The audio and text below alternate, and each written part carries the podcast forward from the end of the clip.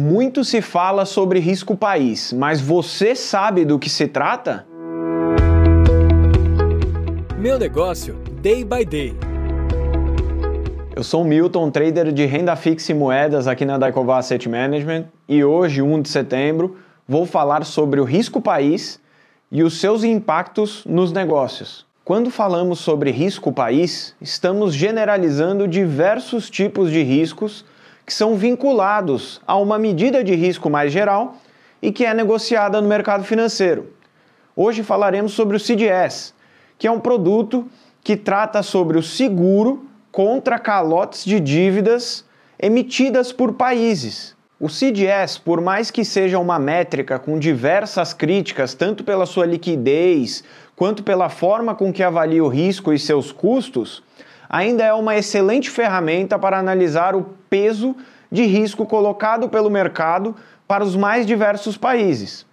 No caso brasileiro, houve um aumento de 20% no risco medido pelo CDS do começo de junho até a terceira semana de agosto. Apesar dessa alta relevante, pode-se notar que na última semana algumas notícias auxiliaram para que o CDS demonstrasse uma tendência de queda maior com dados de arrecadação melhores, novas propostas para a solução do problema trazido pelos precatórios e dados de emprego, inclusive a PNAD, que saiu ontem mostrando menor desemprego do que o esperado, fizeram com que os investidores passassem a perceber um menor risco no país nos últimos dias, fazendo com que o CDS registrasse 8% de queda na última semana. Mas como que o CDS impacta as empresas? Se tratando de uma percepção de risco geral pelos investidores, o CDS pode ser considerado como um termômetro do risco país, em que a temperatura subiria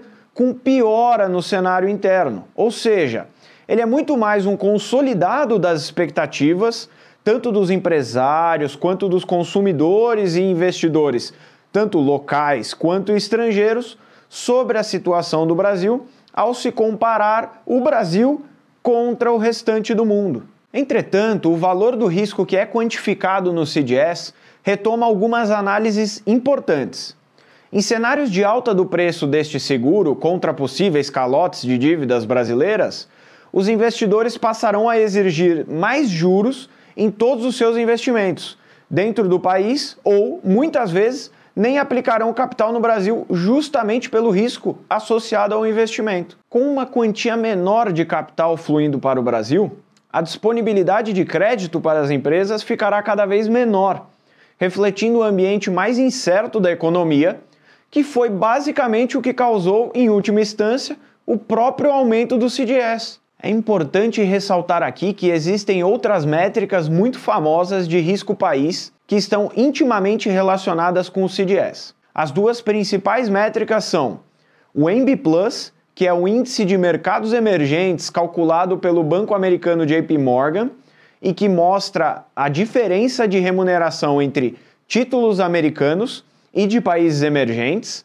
e os ratings fornecidos por agências independentes. Vale lembrar que no caso brasileiro as agências de rating retiraram o selo de grau de investimento do Brasil em 2015, quando o CDS negociava em níveis 40% abaixo dos patamares de hoje. Dúvidas ou sugestões? Comente aqui nesse post e continue acompanhando os nossos conteúdos.